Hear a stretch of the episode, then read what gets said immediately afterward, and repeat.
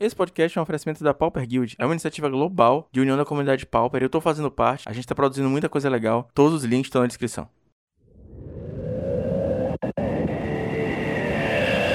Olá pessoal, tudo bem com vocês? Sejam muito bem-vindos ao Heavy Metal número 38. Eu sou o Fernando Portelada e hoje aqui mais uma vez dois convidados que vocês já conhecem, senhor Ari Ferreira e Alexandre Weber. Ah, e aí pessoal, beleza? Boa, boa noite não, né? Não sei quando é que vocês estão vendo isso, mas e aí, como é que vocês estão? Opa, fala aí pessoal, fala aí Alexandre, fala aí Fernando, mais um Heavy Metal pra conta aí. Quem acompanhou o Heavy Metal da semana passada sabe que o Ari teve aqui também. A gente estava falando sobre o Cards Helm Pauper Series. A gente falou um pouco sobre o metagame do campeonato. E a gente combinou no ar de falar sobre a final, como é que foi a transmissão do top 8 e tudo mais. E o Alexandre, que tá aqui hoje com a gente, ele ganhou esse campeonato, 102 plays, campeonato online da Cards Helm. E a gente convidou ele também para estar tá aqui e falar da perspectiva dele, de jogador. Então a gente vai ter o Ari falando da perspectiva de streamer, o Alexandre da perspectiva de jogador e eu dando pitaco. É assim que funciona. Muito bom.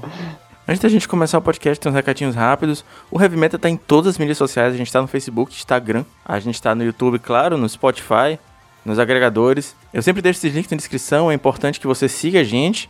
Eu tento fazer conteúdos relativamente diferenciados para cada lugar. É muito importante para o crescimento da marca, que a gente consiga atingir mais pessoas e continue produzindo conteúdo para você de graça. E os links da Pauper Guild, que eu já mencionei no começo, também estão na descrição. Tá rolando uma iniciativa massa no Twitter, estão rolando giveaways, estão rolando mini torneios valendo cartas, tanto no mall quanto físicas. Então, segue a galera lá, que certeza que você não vai se decepcionar, beleza?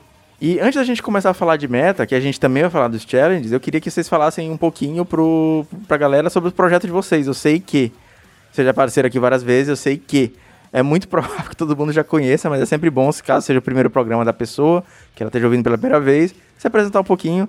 É, a gente pode começar pelo Alexandre, falar um pouquinho sobre o canal, falar um pouquinho sobre. Agora você está com podcast. É, isso aí. Então, pessoal, eu. Vocês talvez me conheçam ali do canal do YouTube ou não, né? Alexandre Weber MTG. Também estou começando com um podcast junto com dois amigos, com o Lucas e com o Rafael. E também pretendo em um determinado momento aí, num futuro próximo, começar a streamar também através da Twitch e através do YouTube. Então esses são os meus principais meios de comunicação e sempre focado no Pauper, né? Independente do, do, do, do meio, é sempre Pauper que, eu, que é o meu assunto principal. Com exceção do dia 1 de abril, né? Com exceção dia... A, a, até hoje o pessoal tá intrigado com aquele 1 de abril lá. Sim. Eu devia ter explicado no final daquele vídeo lá, porque eu fiz um, pra quem não sabe, pessoal, eu fiz um vídeo de jogando Commander, né? Eu, eu que sempre jogo Pauper, resolvi do nada aparecer jogando Commander no canal, o pessoal se assustou, mas, mas era só primeiro de abril, tava tudo planejado pra pegar vocês. Peguei de jeito alguns aí. Eu assisti até o final, fiquei esperando um comentário e falei, caralho, não, nem, nem falou que é pegadinha nem nada, o que tá acontecendo? Sabe qual é o problema, mano? Quando eu, quando eu começo a fazer uma coisa assim, tipo um primeiro de abril, uma coisa assim, eu não, eu não consigo chegar no momento assim, ah, agora é a hora de falar a verdade, sabe? Eu vou até o final. eu não, esse é o meu problema, eu não, não consigo parar assim de, de. Quando eu entro no personagem, assim, eu vou até o final. Tanto que eu tive que fazer um outro ainda no, depois. Mas o certo era eu ter falado no, no vídeo mesmo, né? Beleza, não é. Então, para quem não viu semana passada aí, eu tenho um projeto Manadelver que conta com várias plataformas aí, né, de geração de conteúdo. Eu produzo no YouTube, é, podcast também. Escrevo artigos lá para Cards Helm. E tô sempre aí ativo nas redes sociais também. É, faço lives na Twitch. É tudo Manadelver, né? Os canais. O Fernando costuma deixar aí o link, né, para quem quiser conhecer o trabalho. Então, é, hoje eu vou aproveitar para explicar um pouquinho mais do, do canal do YouTube, né? Focar um pouquinho aqui. Eu estou fazendo. Eu tô numa fase muito boa, assim, de, de frequência de conteúdo, né? Tô conseguindo fazer conteúdo de quarta, sexta e domingo. Então a gente fa fala de Pauper lá e agora eu vou, a partir dessa sexta já vou começar a falar um pouquinho de Pioneer. Vou entrar no formato, não manjo quase nada de, de Pioneer.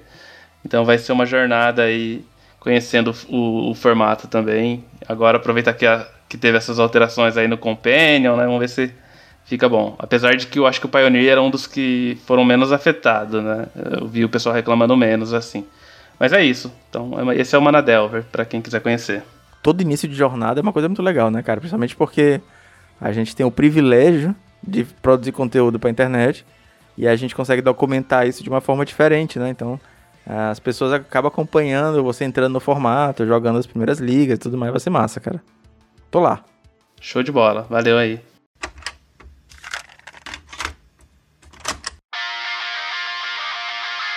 Já faz algum tempinho que a gente tá tendo dois Pauper Challenge no final de semana.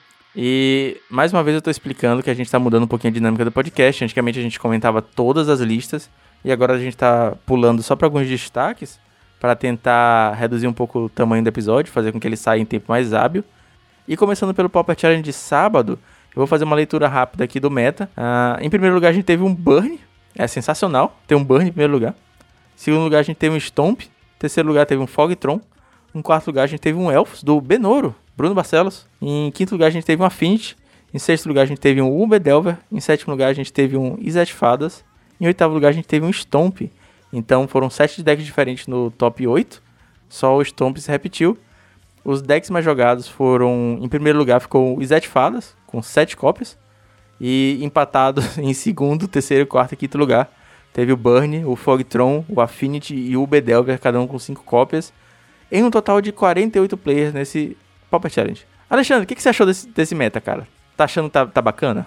Cara, tá bacana, mano. Tá bacana, tá bem dividido, né? Até o próprio, essa quantidade dos decks mais jogados, o R-Scred 7 cópias e, os, e, vários outros com 5. Esse é um excelente indicativo de um formato saudável.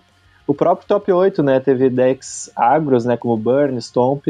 Normalmente, eu acho que uma, a maior a maior receio né, que eu tenho em relação ao metagame é que os mid-ranges eles dominem e tirem completamente a chance dos agros. Então é sempre bom né, ver o Stomp, vendo o Burn, o próprio Elfos e o Affinity, né, que também se classificam um pouco nessa, nessa linha mais agro, fazendo resultado. Inclusive o top 8 bem diverso, né, só teve um deck repetindo que foi o Stomp.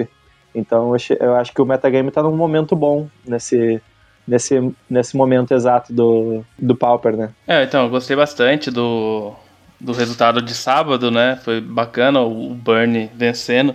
Eu até estava navegando hoje no, no Facebook, né? Rolando aqui, e vi um comentário de um ouvinte do Heavy Metal, o Thiago Pontes, que ele falou assim: só quero ver o próximo podcast. Vocês que subestimavam meu Burn campeão do Challenge Pauper. Você deve ter visto também? eu vi, eu vi. O Thiago deve estar tá ouvindo aqui.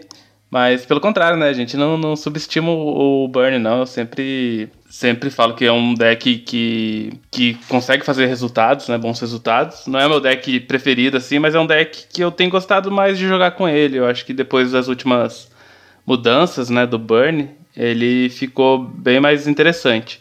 E essa lista aqui é um pouquinho diferente da que eu jogo, né? Ela usa 16 lentes, né? Aquela estratégia um pouquinho diferente, mas eu, eu tenho curtido assim o Burn.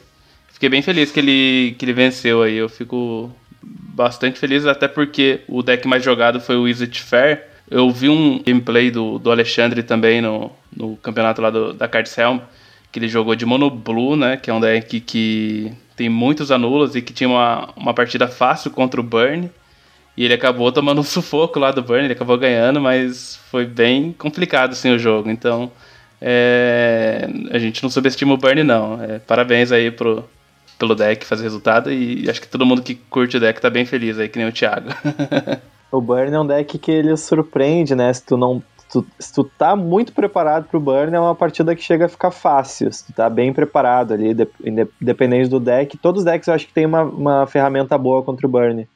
Mas esse é o lance, né? Às vezes tu não, não tá com aquela ferramenta para enfrentar o Burn tu é surpreendido pelo deck. Também pilotar bem também faz muita diferença.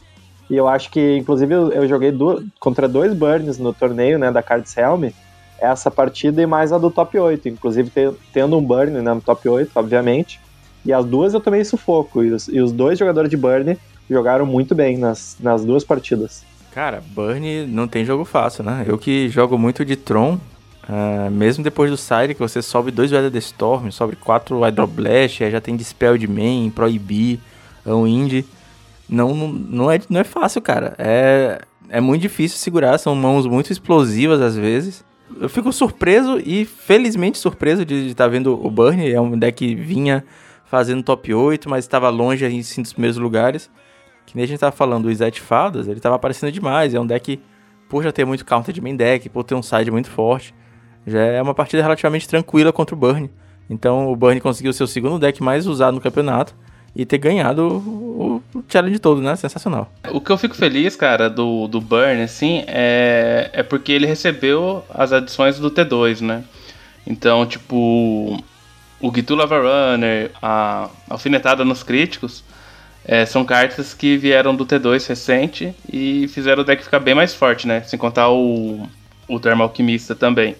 Mas o, a alfinetada, né? Muita gente falou, putz, é, não sei se é tão bom, né? Redundância e tal. E a gente tá vendo que a alfinetada foi entrou muito bem no deck aí. Eu acho que foi bem legal. Essa parte do T2 tá imprimindo cartas mais fortes, né? Ultimamente.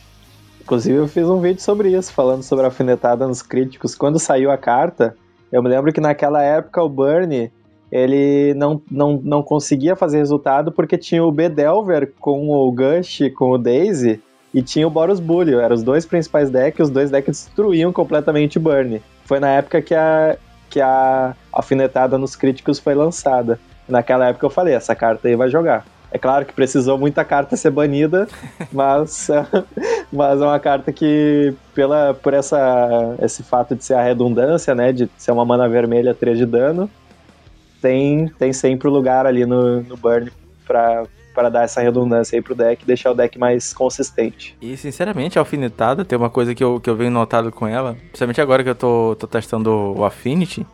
É, essa versão do Affinity que eu tô jogando, ela tá com Dispel de main deck.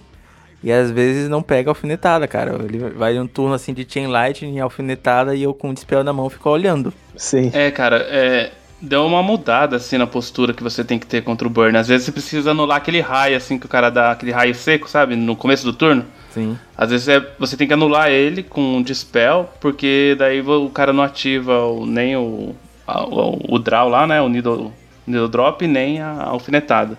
É de coisas que você sempre deixava para anular o. Fire Blast, alguma coisa grande. É. Aí você começa a fazer umas escolhas diferentes agora nessa match. Mas assim, é, só para finalizar, né? Não só o Burn é, foi interessante nesse top 8, né? Todos os decks que, que estão aqui, eu achei que foi bem legal. Apesar do, do de ter dois Stomp, né? Acho que tá bem variado o meta e isso é bem legal. O, o Elfos também, né? Com bastante decks fazendo. Ah, é, a gente tem que. Acho que a gente tem que exaltar também o Bruno, né? O Bruno que fez o, fez o top 4 ali de Elfos. Eu achei a lista dele bem interessante também. Ele, ele utiliza três Prohibit no sideboard para ter um anula, né, pro Elfos. E é uma opção assim que não é muito convencional, né? Se utilizar o Prohibit no, no Elfos. Uma carta que a gente não tá muito acostumado a ver. E parabéns aí ao, ao Binoro, né? O Bruno, brasileiro aí no top 4. Eu conversei com o Bruno sobre essa lista dele e eu perguntei, tinha algumas dúvidas, né? É, eu perguntei por que ele tá jogando com Rash Sustenance ao invés de Mob Justice ou Gruesome Fate. E aí ele falou que é, é de fato uma carta principalmente contra o Tron. E a principal vantagem dela é de ser instantânea mesmo. Então, às vezes o Tron começa a fazer muito log, consegue, começa a fazer muito flicker para se, tapar. E ele acaba conseguindo jogar o Rash Sustenance. E ela também pode dar dano em criatura e ganhar vida, que ele falou que é um fator relevante. Então, contra, contra as livres, ele acaba jogando, matando virulento, ganhando vida para sobreviver dos outros livres e tal. Então ele tem essa dinâmica com a carta. E eu perguntei também do, do Lizalana Bowmaster, que tá no sideboard. E ele falou que tá testando agora por sugestão do Cristiano, que é o Hunter BR, outro player super conhecido de, de Elfos, vive fazendo resultado também. E ele falou que ela é boa contra Scred, Monoblue, é, Ubefadas e Boros, é tipo automático colocar ela para dentro. E ele tá tentando ainda, testando a carta, entendendo onde é que ela pode se encaixar é, e que o alcance dela é muito bom, então ele consegue matar até o Spire Golem com a, com a Lizalana Bowmaster, que é mais fácil de fazer do que com outra mágica tipo Scattershot Archer. Bem legal esses detalhes, né? É, um cara que tá pensando muito bem. Insight do Benoro. Quando o cara pensa assim fora da caixa, assim, dá uma. pensa como surpreender, ele é recompensado, assim. Se o cara tá pensando certo, ele é recompensado. Agora que a gente entrou na parte de lista, já assim, oficialmente, tem uma coisa que a gente não pode deixar de comentar hoje, Uh, o Hellsal, ele fez terceiro lugar no, no challenge dessa semana, jogando de Fogtron. O Hellsal, ele dispensa apresentações. Se você ouviu meio Heavy Metal, viu que eu já falei do Hellsal umas três vezes. Mas o, o interessante é que ele está jogando com uma carta nova, uma carta de Commander 2020. O nome da carta é Bonder's Ornament, é um artefato custo 3, que você pode virar para dar uma mana de qualquer cor, então ele é um ramp. E você pode pagar 4, vira, e todos os jogadores que controlem um bônus normalmente compram uma carta. Salvo engano é isso. Mas o mais impressionante dessa carta é que ela chegou a bater quase 40 ticks no mall. E o Matano, inclusive, fez uma thread no Twitter. Vou deixar linkado na descrição. Falando que essa é a primeira carta mítica do Pauper. Ela tá num preço absurdo. É um preço que eu acho que nenhuma carta chegou até hoje é, no, no mall. E RL ela tá 50 centavos. mas tá tendo muita especulação. É sim, 50 centavos. Bizarro, né?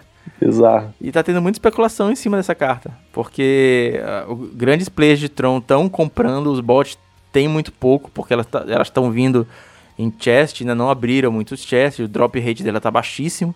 Então, eu até comentei no Twitter que isso vai criar uma, um abismo entre as pessoas que têm o deck, conseguem ter o deck otimizado, as pessoas que têm 40, 20, 15 ticks para dar uma carta, né? Então, pensa num set de carta de, sei lá, 20 vezes 4, 80 ticks em 4 cartas. Pô, 80 ticks são 3 decks, 4 decks completos. Daí multiplica por 5. Multi... Sim. multiplica por 5 dólares. É muito dinheiro, cara. É o mês de salário. É. Então, eu, eu, queria saber a opinião de vocês, o que, que vocês acharam dessa carta. Eu tenho alguns números do, do segundo challenge também sobre ela, mas isso a gente comenta mais na frente. Eu queria saber o que vocês acharam dessa carta, da aparição dela e de toda essa especulação aí que tá rolando. Então, eu tava vendo a stream do, do Birbman, que é o Entropy. Eu até achei estranho aqui, eu achei que ele tinha feito top 8 no, no domingo com, a, com essa carta, porque ele tava jogando com o deck, né? E deu pra ver como é que funciona, né? A, o Ornament porque é, uma, é aquele artefato que ele vai rampar por adicionar mana de qualquer cor, e tu pode pagar 4 manas para comprar uma. Então qual é a ideia do deck? Já que ele vai estar tá mais lento, tu tem que interagir mais com o oponente. Então a gente vê uma coisa que não, a gente não está muito acostumado é ver o Tron utilizando 4 Flame Slash, que foi o que ele utilizou. 4 Flame Slash para aumentar bastante a interação com as criaturas do oponente, para matar um ninja, um delver, e também Weather the Storm no main deck, já que tu vai estar tá potencialmente sofrendo mais dano, sofrendo mais pressão, tu tem que compensar isso ganhando vida com a Weather da Storm para chegar no momento da partida em que tu consegue fazer aquelas trocas um para um, seja com Flame Slash ou ganhando vida com a Weather da Storm, e chega no momento que tá a partida equilibrada, mas tu tá com três ornamentos e um monte de mana no campo, então tu vai ter essa inevitabilidade de ganhar o jogo, né? Que tu vai comprar quatro cartas por turno, né? Três do Ornamente e uma do turno, uma do draw normal. Então é uma carta bem forte, né? Em relação ao preço, tem, tem, tem duas coisas, né? Eu acho que vai muito do, da tiragem que ela tem nos baús, porque isso aconteceu um pouco com a Ash Barons quando ela foi lançada. Ela tinha uma tiragem muito baixa nos baús, nos chests, né, do Magic Online, então ela tinha um preço muito alto. Mas daí a Wizards começou a printar ela com com uma maior frequência, uma, uma chance maior de tu abrir a carta. Também ela foi introduzida em outro produto, se não me engano. Eu acho que ela foi lançada numa outra edição, acabou baixando mais o preço da carta. Então eu acho que é isso que vai acontecer, né? Mas até lá, até a, a Wizards, ou seja lá quem controla o Magic Online, tomar uma, uma atitude, né, de perceber que essa carta ela tá inflacionada, vai vai demorar um pouquinho. Bom, sobre o comentário do Alexandre, né? Eu vi que na lista do Hellsal ele usa uma estratégia um pouco diferente da do Birberman. Ele não usa essas cartas aí que ele citou, né? O, o que ganha vida, o Weather the Storm e o que dá dano, né? Qual que é o nome mesmo? Flame Slash. Flame Slash. Ele, ele utiliza uma lista bem parecida com o que ele utilizava antes. Eu até é, fui dar uma pesquisada para ver o que, que ele tirou, né? Ele tirou, acho que dois Seagate Oracle, ele tirou um Ephemerate e colocou essas três cartas. Aí ele colocou Crop Rotation também, eu acho que para fechar o Tron mais rápido, né? Acho que é uma, faz sentido você ter que fechar o Tron mais rápido para aproveitar mais essas manas. Mas eu achei interessante ele jogar só com, com um é, Ephemerate no deck. Achei bem, bem arriscado, né? Já que é uma das principais é uma das principais mecânicas do deck. Porém, ele utiliza dois Ghostly Flicker. Então acho que ele está tentando fechar o Tron mais rápido e comprando. Agora sim, eu ainda não sei se essa carta é realmente tudo isso, né? É essa traquina todas aí, né? Que, que o pessoal tá falando. Eu tenho minhas dúvidas, assim, se ela é o que tá salvando. Mas parece, assim, que ela melhora a match contra o Izzet Ferris. Eu acho que isso é meio que claro assim que o jogo se estende e ela consegue dar uma vantagem boa pro Tron, né? Porque tipo, se você for pensar bem, é, para um deck comprar uma carta a mais por turno, né? Que geralmente é isso que ele vai fazer, porque ele tem Mystical Teachings, ele tem Pulse of Murasa, tudo que ele quer fazer no final do turno do cara, né? Então não é sempre que ele vai ativar isso mais de uma vez. É, você teria, por exemplo, um Monarca que poderia até ser mais efetivo, né? Mas contra um Scred, contra um Boros, o Monarca acaba, às vezes, não sendo tão efetivo que você corre o risco de tomar um dano ali, né? Apesar de você ter tanto Fog no deck. Mas quando a carta surgiu, essa foi a análise que eu fiz, né? Falei assim, pô, se você vai querer dar um draw por turno, é, você acaba fazendo um Monarca, talvez fique mais interessante. Apesar da correção de mana, mas eu acho que a base de mana do Tron hoje não, não sofre tanto, né? Com essas lentes que ele tem ali que entra colorida e você até sofre menos até para remoção de artefato. Então eu já acho bem bacana. Mas não sei, eu acho que tem que rolar um tempo aí para ver se a carta é realmente boa, se realmente vai continuar vendo o jogo ou é só nesse meta mesmo contra o Wizard. É uma coisa que eu não analisei muito, assim, é o que veio na cabeça agora. A gente precisa dar uma olhada. Agora, sobre o preço, né, realmente é um absurdo, né? Esse preço aí que ela tá. É, eu gosto de jogar Pauper, o interessante de jogar Pauper é você é, poder testar essas cartas novas que vem, né? Por exemplo, se você joga Modern, às vezes surge um deck novo, você não vai nunca jogar com aquele deck porque você não vai ter o um investimento, o dinheiro para investir para ter essa experiência. No Pauper a gente muitas vezes consegue, né? Olha, esse deck é novo, é legal, essa deck é nova, é legal gostei, vou testar. Então a gente não vai poder testar porque custa um caminhão de dinheiro. então no IRL a carta é barata, mas a gente não está jogando. Mas é, eu não sei assim se é, vale a pena criticar o Wizards por isso, porque por um lado eles estão lançando cartas novas num produto de Commander, né? Então o pessoal pede carta nova e quando a Wizards lança no produto é, reclama. Então a gente também tem que entender esse lado deles que eles estão tentando colocar cartas novas pro Pauper, mas a gente pode é, sinalizar para eles assim, oh, tenho esse problema aqui, né, no baú, já faz tempo que acontece isso. Então tem esse meio termo também, assim, não queria ser tão radical em criticar o Wizards nesse ponto de, do preço da carta, sabe? É, eu tenho acompanhado bastante, é, inclusive o, o, pessoal no grupo do WhatsApp do Tron tá falando, cara, para com isso, para de olhar essa carta. E eu fico, bicho, eu não consigo, eu tô paranoico olhando tudo que tá saindo sobre essa carta. Até o momento, existem três listas que estão basicamente testando. Ah, o Hellsal, ele pegou basicamente a lista de Fogtron, que nem o, Ari falou, tirou umas cartas ali, tirou o Seagate e meteu para dentro. Ele jogou com três no sábado e jogou com quatro no domingo. O Birman tá testando essa lista que o, que o Weber falou, que é um pouquinho diferente. Ela lembra muito aquele Tron, Removal Tron, que jogava com Flame Slash e tudo mais. E aparentemente está funcionando também. E eu vi uma terceira lista que lembra o Temur Tron, né? O Tron bichão, que utiliza o ramp, tá usando o Ancient Steerings. Pra... E essa carta nova também, o Bonders Ornament, para poder rampar mais e poder baixar os bichos. Tem, ela não tem nem de roll essa lista. Uh, a que fez melhor resultado agora foi do Hellsal. Se foi por causa da magia do Hellsal, né? Que é a mesma magia do Carves, a gente não sabe. É, mas eu tô jogando ultimamente com uma lista UG que é a lista do Igor Coelho, inclusive é, saudades do Igor Coelho, é, que a gente gravou o Primer na época, falando essa lista como base, e essa lista dos cinetes. Por que, que eu voltei para essa lista? Porque ela é muito melhor na, na match de UR, UB e Monoblue. E é uma match que eu tenho encontrado bastante no, no cenário que eu venho jogando, né? Dos campeonatos independentes e tudo mais.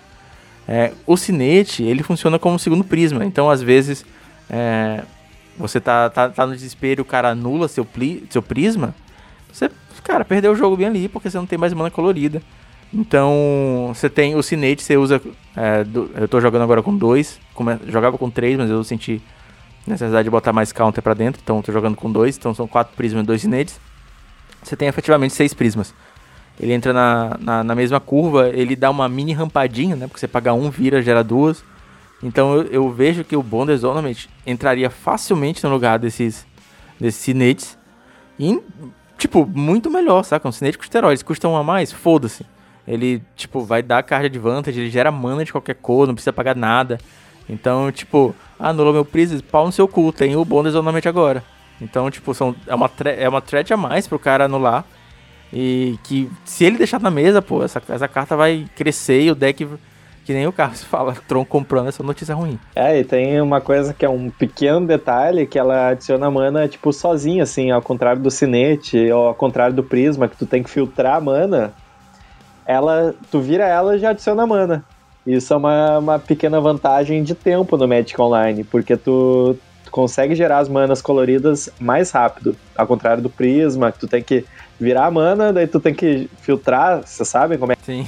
Você falando isso agora, até lembrei do, do Navigator com Pass, que é um saco para gerar mana com ele. Nossa. É um saco mesmo. No mall. É horrível. E a chance de você errar e não, não tem como fazer o undo, sabe? É, é muito grande. Tem que estar bem atento quando vai usar. Total. Pois é, é uma carta muito forte. Eu ah, concordo com a Ari no ponto de. Ok, a Wizard está fazendo cartas boas para o Pauper. Eu concordo com a Ari quando ele fala que né, a gente tem que, que, ficar um pouco em cima para esse drop rate aumentar, tá, tá bizarro. E o meu medo, na verdade, é ser um segundo foil, porque tava tudo bem até o foil chegar. Então, vai meter essa carta agora, aí o Tron vai ficar forte pra caralho, vai ficar melhor contra a match que, tipo, regulava o Tron, que são os UX, né, o deck de santuário. E aí, Beleza, e aí o que a gente faz agora? Vamos banir o mapa? É, esse, é, esse é o medozinho que eu tenho. Seguindo em frente aqui, senão eu vou ficar uma hora e meia chorando por causa de preso de Bonders Ornament. Uh, tem mais uma lista que eu queria comentar. A lista do sétimo lugar, do Ansi A de Zet Fadas. Ele tá jogando com Opt, cara. Eu achei curioso, na questão de quem Trips ele tá jogando com 4 Preordain, 3 Brainstorm, 1 Opt. É isso, não tem Ponder. Ele não fechou o set de Brainstorm e tá jogando com Opt. Eu achei curioso. O que, é que vocês acharam disso aí? Olha, eu tentei ver aqui algum motivo especial, né, para ele estar tá usando o Opt. Eu acabei não achando nenhuma interação diferente, a não ser que ele quer ter uma instantânea mesmo para deixar para jogar mais no turno do oponente. Eu acho que é isso. Ele poderia usar o Brainstorm, né, mas ele acabou optando pelo Opt. É, cara, é bem curioso. É, senhor Ansi A, se você por acaso for brasileiro, se você por acaso está escutando esse podcast, fale com a gente, temos algumas dúvidas.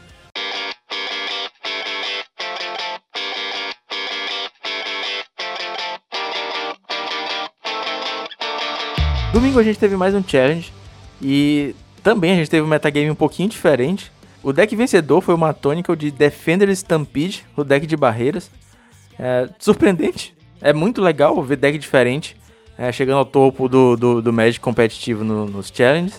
A gente teve no sábado um Burn e domingo um Defender Stampede, que é um deck sensacional, a gente não vê sempre, mas ele é muito bom.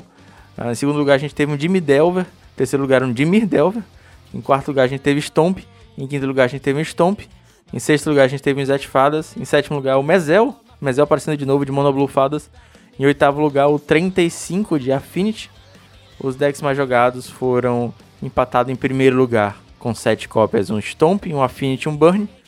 E depois a gente teve um Zet Fadas é, com 6 cópias.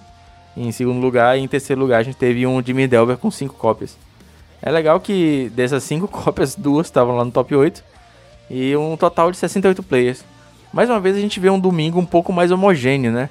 Eu acho que a galera usa o sábado como termômetro e faz umas escolhas um pouco mais educadas no domingo. O que, que vocês acharam do, do metagame do domingo? Cara, eu achei legal, porque tipo, no sábado teve dois Stomp no. no top 8, né? E no domingo o Stomp foi o deck mais jogado. Com certeza os jogadores viram que esse Fogtron aí ele tava com menos ephemerate, ele tava um pouco mais lento. E viram que o Stomp fez resultado, acabaram apostando no Stomp, né? Achei bem legal. E achei legal também o fato de ter, antes de chegar no, no Scred, ter o Affinity e o Burn como decks mais jogados, né? Então o Exit Fairies dessa vez ficou em quarto lugar. Achei isso bem legal, bem interessante. Parece que o pessoal aí tá jogando com outros decks também. E, e teve bastante players, né? Quase 70. Então Hum, gostei bastante desse metagame. Ah, muito legal ver esse deck aqui. Confesso que não manjo muito como ele funciona e tudo. Esses dias eu tava olhando a lista para entender melhor e porque eu até hoje não vi nenhum gameplay com, com essa lista aqui exata, né? Com essa aqui o condition dele que acho que é essa carta preta, né, aqui. Blood Rite Invoker. Blood Rite Invoker, né? Então, tava tentando dar uma olhada porque eu queria entender como é que ele girava mana infinita, né? Ele, ele gera mana infinita, né? Com essa carta azul aqui, Galvanic Alchemist, acho que é isso, né? E, então, não, não, não, não, joguei contra esse deck ainda, joguei com umas versões diferentes, contra umas versões diferentes.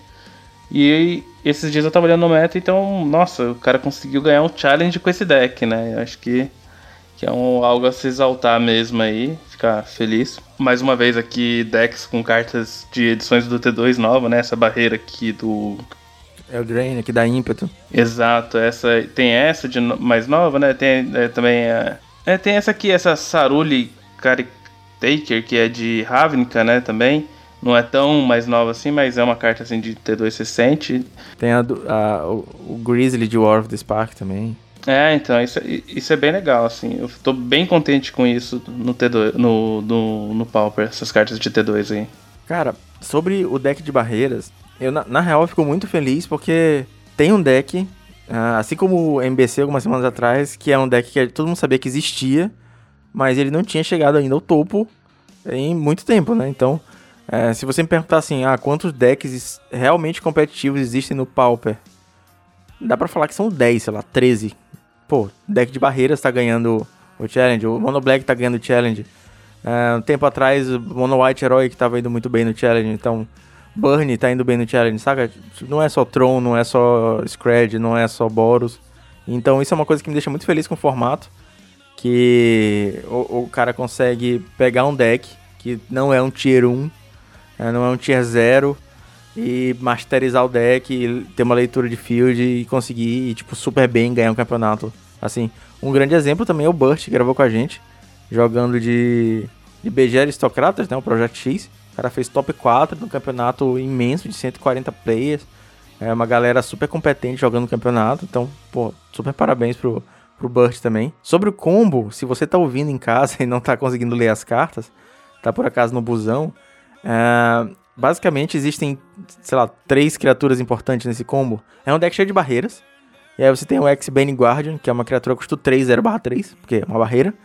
E você vira, adiciona X manas de qualquer cor, qualquer combinação de cor, onde X é o número de barreiras. Então você vai encher de barreiras, vai virar, e o termo técnico é caralhada, como a gente falou antes no, no episódio passado, vai gerar uma caralhada de mana.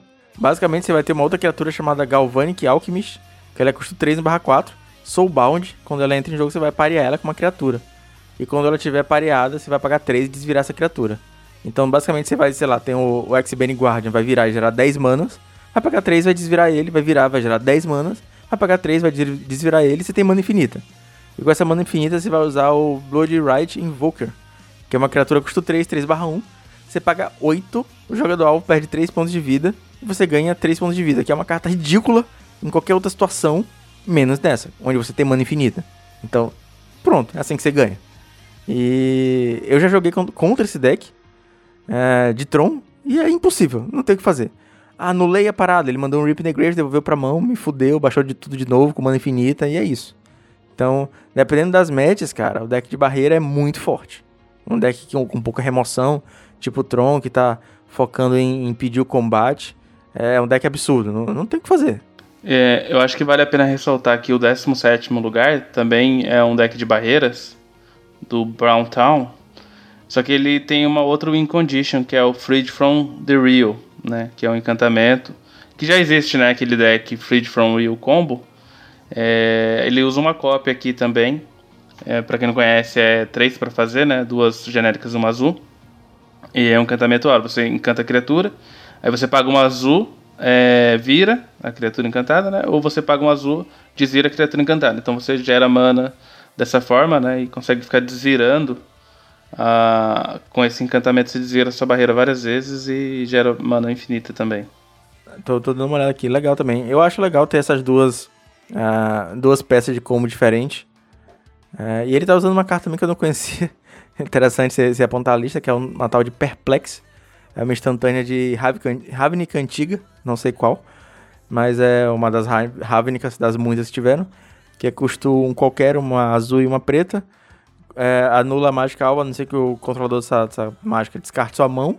Mas a parte interessante é que é o transmutar, transmutar 3, então ajuda a procurar as peças do combo também. É, ela pega o Freed from the Real e pega esse Galvanic Alchemist, acho que...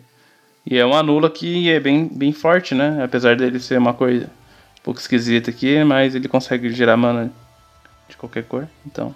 É, ela, ela pega o X-Bane também, ela pega o Rip in the Graves, caso o cara já tenha é, perdido a Win Condition na, do, do Invoke, ele possa trazer de volta ao cemitério, tá? Pô, interessante. É, e ele usa Hip in the Graves de main, Hip no side e Pulse no side. o deck precisa ter um piloto bem acostumado com Magic Online, porque o deck tem potencial, sim, para surpreender, para ser um deck forte, um deck difícil de se enfrentar, difícil de, de bater, já que o deck tem muita tem muita consistência e muita recursividade através do, da Rip in the Graves, né? E através dos transmutar também, como você estava falando. E acho que é isso. Deck que tem potencial, mas tem que saber jogar muito bem e tem que saber jogar muito rápido. A lista do Mezel, que ficou em sétimo lugar, ela é o que a gente chamava antigamente de Monoblue Mezel, né? Ah, o Mezel tá jogando de Monoblue, pra variar? É? ela teve diversas mudanças no passado tempo, a gente, sempre, a gente acredita, inclusive, a gente, no caso eu, o J.R. James B, por ter evoluído bastante a, a, lista. E só que o Mezel tá jogando com a lista um pouco mais clássica, jogando de Mutagenic Grove, jogando de. não tá jogando com, com as techs de Winter Rest de sideboard. E o Alexandre ganhou o campeonato agora no final de semana, o Cards Helms Pauper Series, com a lista já, assim, entre aspas, nova. É... E aí a gente sabe que foi um padrinho que pediu para você usar a lista de Monoblue. Mas eu queria pedir a tua opinião também. O que que tu acha, assim, a força de uma lista da lista do Monoblue Mezel com a, a lista que você jogou no campeonato? Qual, é, qual, assim, quais são os, os, pontos positivos e negativos de cada um? Então, a lista do Mezel é uma lista mais agro, né? Uma lista que capitaliza bastante no início do jogo, enquanto a minha lista também capitaliza bem no início do jogo mas ela não é tanto all-in, né, como se diz, ela não é tanto dependente, assim, de tu ter um início, um stomp, assim, no início, então ela acaba jogando, tendo um plano alternativo de ganhar o late game um pouquinho melhor. Mas eu gosto muito da ideia da lista dele, né, porque basicamente ele quer proteger as criaturas no início do jogo com a Mutagenic e com a Force Spike, e isso faz uma diferença, né, para tu conseguir capitalizar no início do jogo, que é normalmente quando os oponentes estão estão querendo desenvolver o jogo, né? E se tu preparar o teu deck de uma maneira em que tu tem várias respostas eficientes, como Force Spike, como Mutagenic, tu consegue capitalizar nisso. E é justamente isso que o Mezel faz, né? Ele tenta tenta surpreender os oponentes jogando numa uma área, uma faixa do jogo em que a maioria dos oponentes não está jogando. Enquanto a minha lista ela é tenta jogar mais ou menos no mesmo, na mesma faixa de jogo que a maioria dos decks, mas também tem o seu valor, né? Já que eu utilizo ali os dois Phantom eu não sei se ele está utilizando, que é uma carta incrível, né? Para ganhar o late game, é uma carta incrível, além de ter o board presence, ela realmente faz muita diferença. E o próprio Preset Charm também, o fato de tu poder fazer o oponente descartar uma dá uma versatilidade muito grande para a carta, né? Além de poder matar uma, uma criaturinha pequena que o deck, que o Mono Blue tem bastante dificuldade de ter essas removals. Então eu acho que as duas listas são bem válidas e aí tem que ver, né, qual que combina mais com, com o meta em questão e qual que combina mais com o estilo de jogo da pessoa, né, também. É, eu tenho quase um shout-out para fazer, porque o jogador ficou em oitavo lugar, o 35, é, ele fez top 32 no sábado, fez top 8 agora no domingo. E eu joguei com ele no mini campeonato da Pauper Guild, valendo um set de bolts de quarta edição borda branca, mint condition. E eu não sabia que ele era grinder, que ele jogava campeonatos tipo challenge e tudo mais.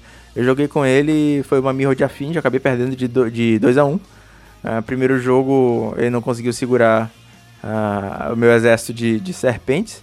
O, o jogo 2 eu liguei pra 5, aí eu que não consegui segurar a pressão dele. E o game 3 ele baixou um gorila de segundo turno, não tive resposta e me fudi.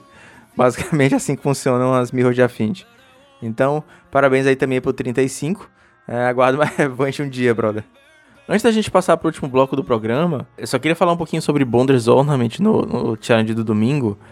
A gente teve oito cópias da carta. É, uma delas ficou em 12 lugar, foi o Hellsal jogando com 4. E a outra foi em 31, o Entropy também jogando com 4. Então, a gente teve outros Trons no top 32, mas somente essas oito cópias. Hey, listen! Opa, mais uma vez a gente chegou aqui no meio do episódio e eu queria só te lembrar mais uma vez para seguir o Heavy Metal nas mídias sociais, cara. A gente tá no Facebook, tá no Instagram, eu tô lá no Twitter. Então, se você quiser ter um contato mais próximo, quiser acompanhar um conteúdo que é um pouquinho diferente do que a gente tem aqui no podcast, o Instagram tem umas curiosidades, no, no Facebook eu reposto algumas outras coisas de outras páginas, tem informações diferenciadas. Segue a gente lá, todos os links estão na descrição e vamos continuar com o episódio.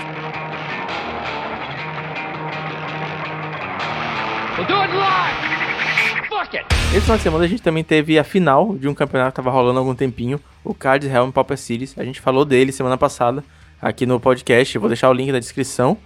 E o Ari, ele estava na organização do campeonato, participou da stream beneficente. E o Weber estava jogando o campeonato, ganhou o campeonato. Campeonatozão de 102 players. E aí eu queria saber como é que foi essa perspectiva de jogador, como é que foi essa perspectiva de caster. E aí eu queria agora começar pelo Ari, como é que foi essa transmissão, cara? Como é que foi participar de uma transmissão beneficente? Foram horas. E eu assisti, admito que não assisti toda, mas foi muito legal, cara. Os pedaços que eu assisti, a, a interação da galera tava muito boa também. Pois é, acho que foi melhor do que a gente esperava, né? Eu tava com uma expectativa grande, na real, eu tinha falado até aqui no último episódio que eu tava ansioso, né? Porque era uma coisa que eu ia fazer pela primeira vez, que era comentar um, um evento. A gente. Foi uma equipe grande até, né? De, de organização, assim, teve o pessoal que cuidou da, do, do, gerenciamento de torneio mesmo. Eu não, não, participei assim de perto das rodadas e tudo mais. Fiquei mais assim na parte da divulgação do torneio, na parte de, de criação das artes e tudo mais. E na parte da cobertura, né? Daí a gente montou o time lá para transmissão. A gente se preparou para ser um, evento beneficente, né? É, foi bem legal, porque foi um algo a mais assim pro, pro evento e deu bastante certo. Né? É, lógico, a gente é, sempre quer é, ajudar, né, com o máximo possível, mas assim, esse tipo de ajuda de, de em projetos, assim, que é um projeto de sopão lá, né, para alimentar pessoas carentes lá do, do Rio de Janeiro, so, é, um, é um projeto que já vem acontecendo há muito tempo e às vezes esses projetos que acontecem, é, que o pessoal ajuda sempre, é, eles têm uma certa dificuldade para conseguir, né, arrecadar dinheiro. Então, por, por ser recorrente, eles entregam com uma certa frequência esses, esses alimentos, né? Não, não só um sopão, eles estavam falando lá que às vezes faz uma comida até mais nutritiva e tal. Então, assim, é, a gente ajuda com pouco, né? Mas esse pouco é, é gratificante e é bem importante para o projeto viver, né? A gente sabe que às vezes é, o pessoal acaba fazendo algo no calor do momento e depois que passa o momento assim que todo mundo se comove, daí no dia a dia é mais difícil você conseguir doação, né? Então a gente ficou bem feliz de, de ajudar com pouco, né? Que a gente conseguiu, mas já é uma ajuda aí. Tenho certeza que para quem recebeu aí é, vai fazer toda a diferença aí. Comer um pão, uma, uma comida aí, um, uma refeição bacana. Então agradeço todo mundo que ajudou, né? Com follow, agradeço a Card Selm que se propôs a a pagar, né, a doar um dinheiro pelos follows, pelos subscription, né, que fala. não manjo muito de Twitch. Inclusive você, né, Fernando, que ajudou também, valeu aí pela ajuda. É... E fora essa parte aí do, do, do Top 8 Solidário, né, foi tipo uma experiência totalmente bacana para mim. A gente conseguiu fazer uma cobertura que é, a gente queria fazer o máximo profissional possível, né? Eu acho que não foi perfeito ainda, mas a gente conseguiu, acho que, alcançar a expectativa do pessoal, né? Agradar o pessoal que acompanhou lá. Então a gente ficou bem feliz mesmo que deu certo. As pessoas que eu trabalhei no, no dia da narração são pessoas maravilhosas e a gente já, já meio que ajeitou tudo para que esse evento seja mensal. Tá rolando tipo Ainda não tem nada certo, tá muita coisa acontecendo, mas foi um sucesso, então eu queria agradecer ao pessoal que participou, tanto do campeonato quanto assistiu a live lá no dia da cobertura, porque isso está proporcionando que o cenário, esse cenário competitivo, cresça. E eu tenho certeza que no próximo mês vai ter bastante novidades.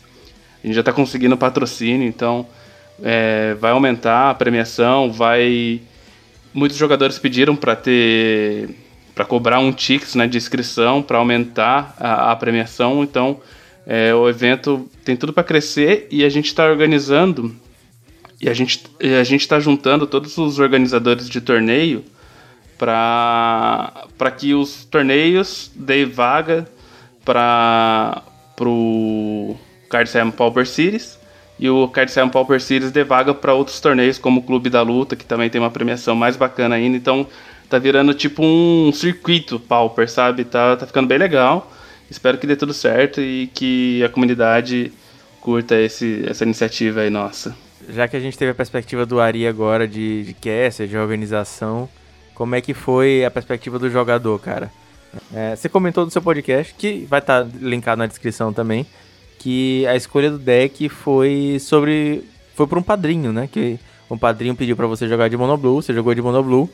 E você também comentou que estava jogando, já tinha jogado algumas ligas com ele, tinha essa experiência com o deck, mas o deck mais jogado do torneio foi o Mono Black e o segundo lugar foi um o R Fadas. Então, tipo, como é que é pegar o Mono Blue e jogar num, num torneio que as duas dois decks mais presentes são matches bem complicadinhas? É, eu não acho tão complicado assim o Mono Black, né? O R é até mais ou menos complicado. Cara, eu, eu acho que o pior problema do Mono Blue é justamente o Boros, né? O Boros é, é bem difícil de se enfrentar. Falando um pouco sobre o podcast, eu acabei esquecendo de falar o nome do podcast, né? Mas é No Passe, que tu falou, né? Vai estar na descrição. Foi uma escolha do padrinho, né? O Mono Blue, que ele queria ver uma liga. Mas aí eu falei para ele que tinha o, o torneio da Card Selma, que era uma possibilidade, e ele achou uma boa. Ali no top 8 foi bem emocionante, né? Por ter essa transmissão ao vivo, né? Já dá uma emoção grande, principalmente ali na final, que estava aparecendo o deck na tela. Então dá uma, dá uma emoção final, assim. Me lembrou aquele torneio que eu ganhei no ano passado, que foi o Guma que tava narrando, e eu fiquei bem feliz, né, de, de ter essa transmissão ao vivo e não ficar nervoso, sabe? Porque às vezes tem essa possibilidade, né? Se, se, se a gente tá num dia mais, mais, sei lá, mais complicado, a gente pode ficar mais nervoso e tal, e não foi o caso. Consegui controlar os nervos e consegui ganhar ali do, do Ramuda, né, na final, o cara também tá nessa aí de YouTube, Twitch, então foi bem legal essa partida. Cara, é importante eu falar, né, um cara também aqui do, do Rio Grande do Sul, né, então a gente conseguiu representar bem aqui o nosso estado, a gente quer muito, muito disso, né, de de querer honrar aqui a nossa, nossa nosso estado. Então foi bom, né? Essa final. E depois eu tava revendo a narração. Dizem que a final foi um Grenal, né? Foi mais ou menos, né? Porque os dois torcem pro Grêmio. Inclusive a Ari, na, na hora ali ao vivo, ele falou que achava que eu torcia pro Inter, erroneamente, né? Importante salientar. Porque eu torço. Depois eu tomei uma, um puxão de orelha ali. Ô, Bori, assim você me quebra tal. Então fica aí a errata. Mas eu falei Sim, pro Alexandre. Tudo, tudo na brincadeira. É, eu falei pro Alexandre, vou falar que você é, é Inter agora, Colorado, sempre. é. Agora você já sabe, né, que isso aí me. isso é uma coisa que eu não, não quero que aconteça. Daí o pessoal vai lá e faz, né? Então é isso aí, galera. Então, só retificando aqui, o Alexandre Colorado roxo. é. E daí eu tava revendo também, né, a, a final ali, bem emocionante. Gabriel narrando ali com bastante emoção e comentários precisos, né, do Capivara e do Ari. Achei bem interessante toda essa experiência, né, que não é só jogar, não é, não é só jogar, é uma, uma experiência mais completa, assim, quando tem uma uma transmissão e deixa o torneio muito mais muito mais não sei explicar, muito maior assim, muito mais real, sabe? E foi isso que eu percebi também. Queria abrir um parênteses também para falar da narração do Gabriel, que foi muito boa, cara. Eu nunca tinha visto, ouvido o Gabriel narrando o campeonato e eu fui positivamente surpreendido, foi sensacional. Parabéns, Gabriel. E falando de, de metagame, que a gente é o Heavy Metal, a gente tem que falar um pouquinho do metagame desse, desse Card Realms Pauper Series, cara. É, tava olhando aqui, o link da Card Realm tá super bem analisado, vou deixar na descrição também. A gente tem as cores mais jogadas, tem a presença de cada deck, tem as cartas mais jogadas, E tem a lista de, assim, todos os 10 com a, com a porcentagem. E, cara, Mono Black estourando, assim, 17 cópias. O segundo lugar foi o R, o R Fadas, Scred Fadas, como eu falei anteriormente, com 9 cópias. Tipo, é quase a metade, saca? Então, depois do Mono Black, assim, muito no topo, a gente tem os decks tipo o Scred com 9, o Tron com 7 cópias, o, o B com 7 cópias. E a gente vê que é um meta um pouco diferente do que a gente tem visto nos challenges. É, vocês acham que é uma coisa cultural de, do brasileiro ter o pet deck de Mono Black? Tem a questão do budget, por ser um campeonato free, então não, não é todo mundo que tem o deck que quer. É todo mundo que, às vezes, a pessoa tem um deck que consegue ter.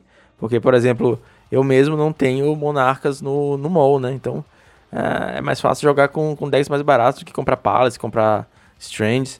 Então, queria saber a opinião de vocês sobre esse metagame, é, o desenrolar desse metagame. Eu acho que esse metagame tem muito disso, né? Por ser um torneio gratuito, eu acho que o pessoal acaba jogando com alguns decks mais budget. Eu vi ali o Mono White Herói, que estava bem presente, se eu não me engano, cinco cópias. Mono Black também muito presente, né? Até o R-Scred não, né? Porque o R-Scred tem os ninjas, que é bem caro, né? Então, o R-Scred é uma, uma opção, assim, de, de pessoal que já tem, já tá mais estabelecido no Magic Online. Mas, realmente, né? O Mono Black é o pet deck, é o deck que o pessoal do, do Brasil abraçou e não, não vai largar de mão tão cedo, né? Eu tenho... Eu tento sempre saber o quão bom que o Mono Black tá de fato, né? Porque ele fez uns resultados na semana passada, apesar de que eu tenho bastante críticas ao deck. Eu acho que o deck ele tem muitas fragilidades pelo custo das mágicas de maneira geral. Eu acho que as cartas, as mágicas, elas são muito muito pesadinhas, sabe? Clank é o nome em inglês, mas que eu não sei traduzir. E daí eu fico sempre nessa, né? Será que o Mono Black é um deck bom ou será que é um deck não tão bom assim, mas que o pessoal joga mesmo assim. Mas. E o metagame foi bem variado. Não teve muito monoblue, acho que só tinha eu e mais um cara, mais uma pessoa, né? Vai saber. E. E não tinha tantos boros também, né? Me surpreendeu ter poucos boros. Acho que tinha acho que uns três ou quatro boros monarca e um boros bully. Pouca, pouco, pouco boros. Que é um deck bem sólido, né? É caro, pô. é caro. É, e de certa forma isso mostrou a força do deck, né? Porque teve um Boros Bully e um Boros Monarca no top 8. Sim. Mas é caro. Principalmente o Palace Sentinels, né? Que tá, tá um preço bem, bem alto. E essa é mais ou menos a minha análise, assim, do, do, do metagame. É, então, eu acho que tem muito disso que vocês falaram, né? Eu conheço alguns casos reais aqui que eu posso citar. Por exemplo, o Igor Grassi, que é um jogador que fez top 8 no último National Pauper de Scred ele joga o Pauper Royale de Mono White Heroic exatamente porque ele não conseguiu ainda montar o Scratch, então ele montou o deck mais barato com as cartas com com dinheiro, né, que ele conseguiu com as cartas que vem, com aquela aquele ticks que ele consegue também da card holder. Montou o Mono White Heroic, eu vi que ele ainda jogou o torneio de Mono White Heroic, então é um exemplo real disso. É, do outro lado aqui, né, o Fernando comentou sobre os, os standings que, que sai lá no, no site da Cardcell. Isso é uma parte bem bacana, porque todos os torneios que são organizados lá, eles já bolaram esse padrão, né? A ferramenta já faz isso tudo automaticamente. Então fica bem mais fácil assim para os produtores de conteúdo, para a comunidade também analisar o metagame, né? E entender um pouco se a gente olhar as cores de jogadas, né, a gente vê que tem um equilíbrio muito grande. A gente tem aqui a cor mais jogada é o azul, com 23%, porém ela está empatada com o vermelho em 23%, o, o preto está ali 22,5%, o branco um pouquinho atrás só, 18,6%, e aí o verde sim, com uma porcentagem menor, 12,7%, né. Mas em relação aos decks, o Mono Black é, talvez o pessoal sentiu mais seguro em jogar com Mono Black depois que ele começou a fazer resultado. É, sobre não ter as cartas, né? Acredito que alguns não tenham o, o Monarca. A mesma coisa no Boros, vocês falaram assim, ah, o Boros não tem Monarca. Mas é legal ressaltar que um dos Boros, né, o Boros Bully, que chegou no top 8, ele é um deck que não tinha Monarca. Então, mesmo o cara não tendo Monarca, eu até falei isso na live, lá na cobertura, que ele chegou no top 8 sem Monarca e colocou umas cartinhas lá para substituir e o deck rodou bem mesmo assim, né? Então isso é bacana também, pessoal é, jogando com o que tem. E achei o metagame bem variado, né? Na real, o top 8, a gente tem um, um artigo, né? Um, uma página lá que com todo o, as, as 8 decklists, com o perfil dos jogadores também, né? e contando um pouco da bio de alguns deles que, que mandaram pra gente, a gente colocou lá no site. E foi bem legal, porque teve essa final entre produtores de conteúdo aí. Teve o Joe também, que de certa forma é um produtor de conteúdo que faz parte lá do nosso podcast, Mana Talks. É, teve o Carlos Lamego, que jogou de Boros Bully, né? Esse Boros Bully que eu tô, que eu tô falando aqui. Inclusive, ele tem um canal. E nesse artigo aí vocês podem assistir todas as partidas que ele gravou. Ele não comentou, mas gravou e tá começando aí, então é, foi, foi bem bacana assim o torneio no geral, né? O metagame bacana também. É, todos os links que a gente está comentando é, eu boto na descrição e se eu não botar, vocês me lembram por favor, porque às vezes eu esqueço. É, quando eu estou editando, eu geralmente fico com o caderno aqui do lado anotando é, os links que a gente comentou para poder adicionar a descrição depois. A gente tem que falar um pouquinho das listas, cara. Vocês viram alguma coisa interessante no, no, no campeonato? Alguma techzinha diferente nos decks do top 8? Ah, teve familiar, né? Familiar acho que é o deck mais, mais diferentão, assim, né, do top 8. Deixa eu ver como é que foi a lista dele. Qual que é o nome dele? É o, é o Alex, né? Alex Lortz, que também é streamer, né? Também é produtor de conteúdo. Que ficou em segundo no, no suíço. É, a lista bem padrão aqui, né, do, do W familiar. Não teve. Não tem Ephemerate, né? Que às vezes o, o próprio Not Good, aquele que tava ganhando sempre, né? O torneio da Tropical Pauper Saturdays, ele tava usando o, o Ephemerate, né? Não foi o caso do, do Alex. Mas achei bem interessante ver o familiar fazendo resultado. O próprio John, que tava de Mardu, né? Que a gente tá acostumado a ver o Boros, mas ele acrescentou o preto, né? Pra, pro Ninja e pro, pro, pra nova carta, né? O Suffocating Fumes. Isso aí eu achei super interessante. Suffocating de main deck, cara. Ele tinha mais uma carta preta, né? E, e os dois UBs. Ele tinha também o Rip in the Graves. Acho que era o Ninja. O Rip in the Graves também. E o Ramuda e o outro de UB, que era o Lua Freitas, ele estava com, com o Suffocating Fumes de main deck também, que é aquela que dá menos um, menos um e tem Cycling, né? Sim.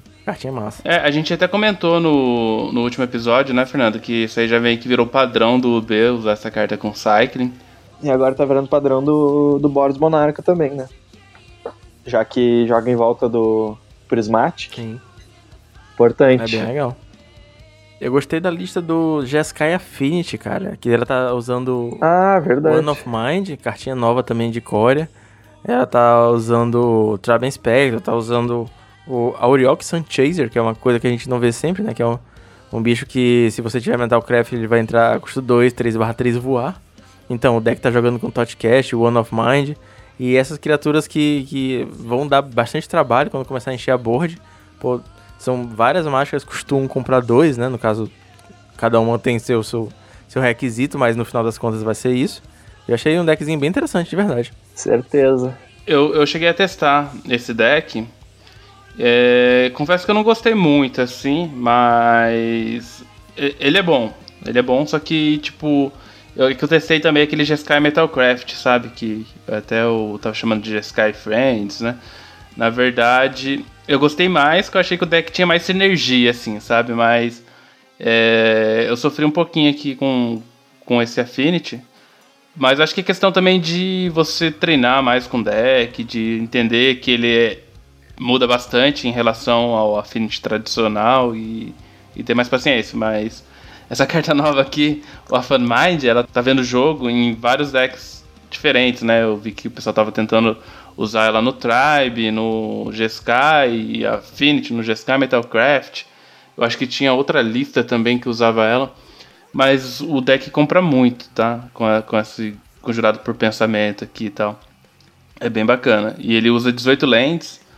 E aí ele acaba usando umas lentes assim que não são artefatos tal. Às vezes fica mais fácil você comprar com Off Mind do que comprar com Conjurado por Pensamento, dependendo do, do, da situação, sabe? Eu já, pelo menos no GSK e Metalcraft acontece muito disso. É, aí sobre as listas, né, que a gente estava vendo aqui do top 8, que eu achei diferente foi essa aqui é bem diferente, bem legal ela ter uma lista nova fazendo resultado. A gente falou do Boros Bully já que não tinha Monarca, né? Legal também, vale ressaltar isso. É, tem uma carta no site do B também que eu acho bem legal, que é uma carta de Coreia. Deixa eu ver se os dois UBs estavam utilizando ou só é, o do Ramuda. É, presas inesperadas. Isso, que dá lifelink e ela dá o um marcador, né? Sim. Então, além do. Aí já foge de algumas emoções, tipo o Delver, por exemplo, né? É, o Delver, no caso, não, né? Mas, tipo, usar isso aqui no algo off bolas também é interessante. Às vezes foge de um resultado, de, um, de um, uma remoção. Acho, achei bem legal essa carta aí que acho que foi o Parallax que usou pela primeira vez e agora tá sendo usado bastante também no, nos decks, assim, bem legal. Eu tô com a lista do GSK Affinity aqui falando um pouco sobre o deck. Esse caçador de sol, Auriok, ele ocupa o espaço do Carapace, né? Carapace eu acho uma criatura mais forte, né? Duas manas 4/4 é mais forte do que 3/3 voar. Só que o caçador de sol, Auriok, ele tem a vantagem de ser um humano. E as outras criaturas do Affinity, como a Tog, o Batracoide ou o Impositor Mir, elas não são humanos. Então tu tem que ter o contraponto. Tu tem que ter os humanos para dar o contraponto com os não humanos que o deck já utiliza. E o próprio Inspetor de Traben também, né? O humano, que faz esse papel aí para dar o equilíbrio pro Offline Mind, né? Que por uma mana azul vai comprar duas se tu tiver um humano e um não humano. Isso é bem legal. Eu acho que o, o 8, né, é o número ideal de humano, pelo que eu tô testando. Eu tenho jogado bastante, né, com esse GSK Metalcraft. Então, inclusive, já gravei alguns gameplays que estão programados para ir pro canal. E, e realmente, 8 eu acho que é o número ideal de, de humanos para ter. E não. Ah, eu jogaria um pouquinho mais seguro, uns 10. Colocaria o que aqui? Um, talvez um, um Seeker, também dá para colocar, né? Até o Tribe, né? Eu tava vendo no seu vídeo lá que o é. Tribe é um humano, né? Humano Nômade, pode crer. Sim, Humano Nômade, apesar de que na carta mesmo printada tá só Nômade, mas eles mudaram, né? É, o próprio Monarca, né, branco, é humano, então bem legal. Verdade. Mas eu acho que o Seeker para esse Affinity aqui parece uma boa opção. Sim, eu, eu teve uma época que eu joguei com, com Affinity, até tem uma lista no canal também, que era uma lista do Carves, que chegou a jogar com Seeker Affinity. Sim, pode crer. Então é uma opção bacana. O Carves teve uma versão que ele fez alguns resultados. Já faz um tempo já também. Acho que é na época do. Época nevada do Pauper. Saudades, inclusive. É. Mas essa carta, é, esse draw aqui é muito bom. É, ele vai, vai ficar, veio para ficar no formato. Bacana. Finalizando o podcast, a gente não pode deixar de passar nossa indicaçãozinha de metal. E tô sabendo que o senhor ali tem uma coisa para indicar hoje. Bora lá?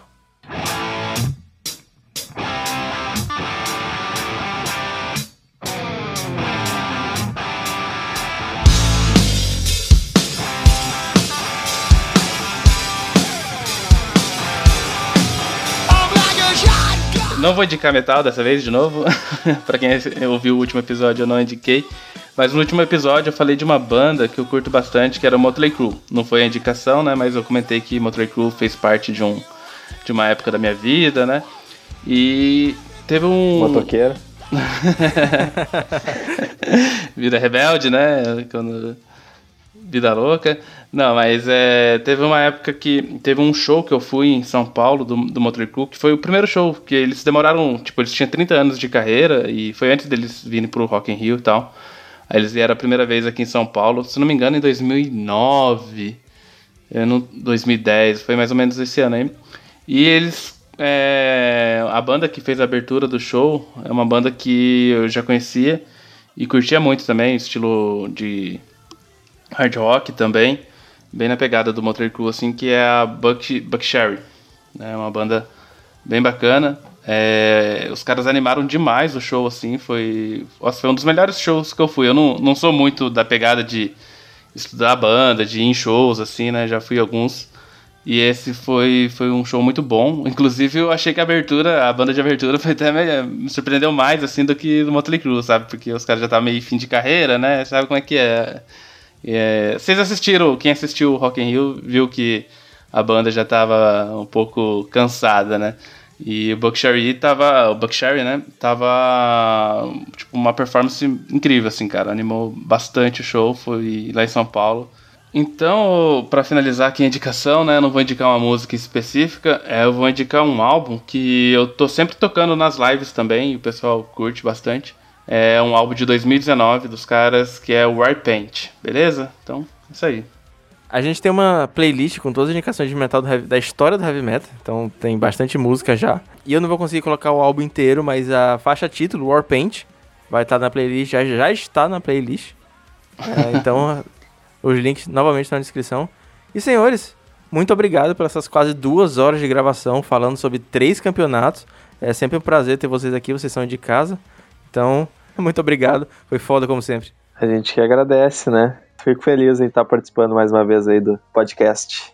É, eu queria agradecer também aqui o, pelo convite, né? Dois podcasts seguidos, é uma honra participar aqui. Eu admiro muito o trabalho do Fernando, admiro também o trabalho do Alexandre aí. Eu acho que vocês dois é, têm feito um ótimo trabalho para a comunidade. O, é visível assim que o, o cenário de produtores né, tem evoluído muito no, nos últimos anos. E eu torço sempre pro, pelo sucesso de vocês. São dois amigos aí já, né? Eu sempre falo para vocês. O Alexandre conversa direto com ele. É, a gente se vê pouco porque ele mora longe, e, então só na, na, nas vezes que ele vem para os torneios aqui ou, ou algum, algo do tipo. Mas é um cara super gente boa. Apesar dele falar que não, ele é um cara bem humilde, bem aberto, ajuda bastante, sempre é, foi solícito, então é um cara assim que eu admiro bastante. Os dois, né? Parabéns aí pelo trabalho de vocês. E espero que só sucesso aí para pro, pro Heavy Metal, pro Alexandre Weber MTG. Tamo bem. A comunidade está bem representada. Parabéns. Valeu. E pro Manadelva também, para acabar esse brinde aí. Isso aí. Valeu. Certeza aí. Antes de, de, finalizar o podcast, tem aqui o último recadinho. Eu queria mandar um shout-out pro André Castro. Eu joguei com ele mais cedo hoje no mall. E aí eu tava fazendo o jabá do podcast, conversando com ele no chat. Falei que ia gravar com o Alexandre hoje. Ele pediu para mandar um abraço pro Alexandre, falou que é fã do cara e que joga Magic por causa do Alexandre. Então, a gente acaba não sabendo, às vezes, o quanto é, esse trabalho que a gente faz por amor influencia as pessoas e, tipo, agrega positivamente na vida das pessoas também. Então, falei que ia mandar um, um abraço pro André, tá aqui. Seus abraços pro Alexandre também estão aqui. Abraço aí pro, pro André Castro também. Muito obrigado para você que assistiu até aqui ao final. Mídias sociais, não esqueça de se inscrever, ajudar a gente, dar like, o pacote todo. Valeu, falou, até semana que vem.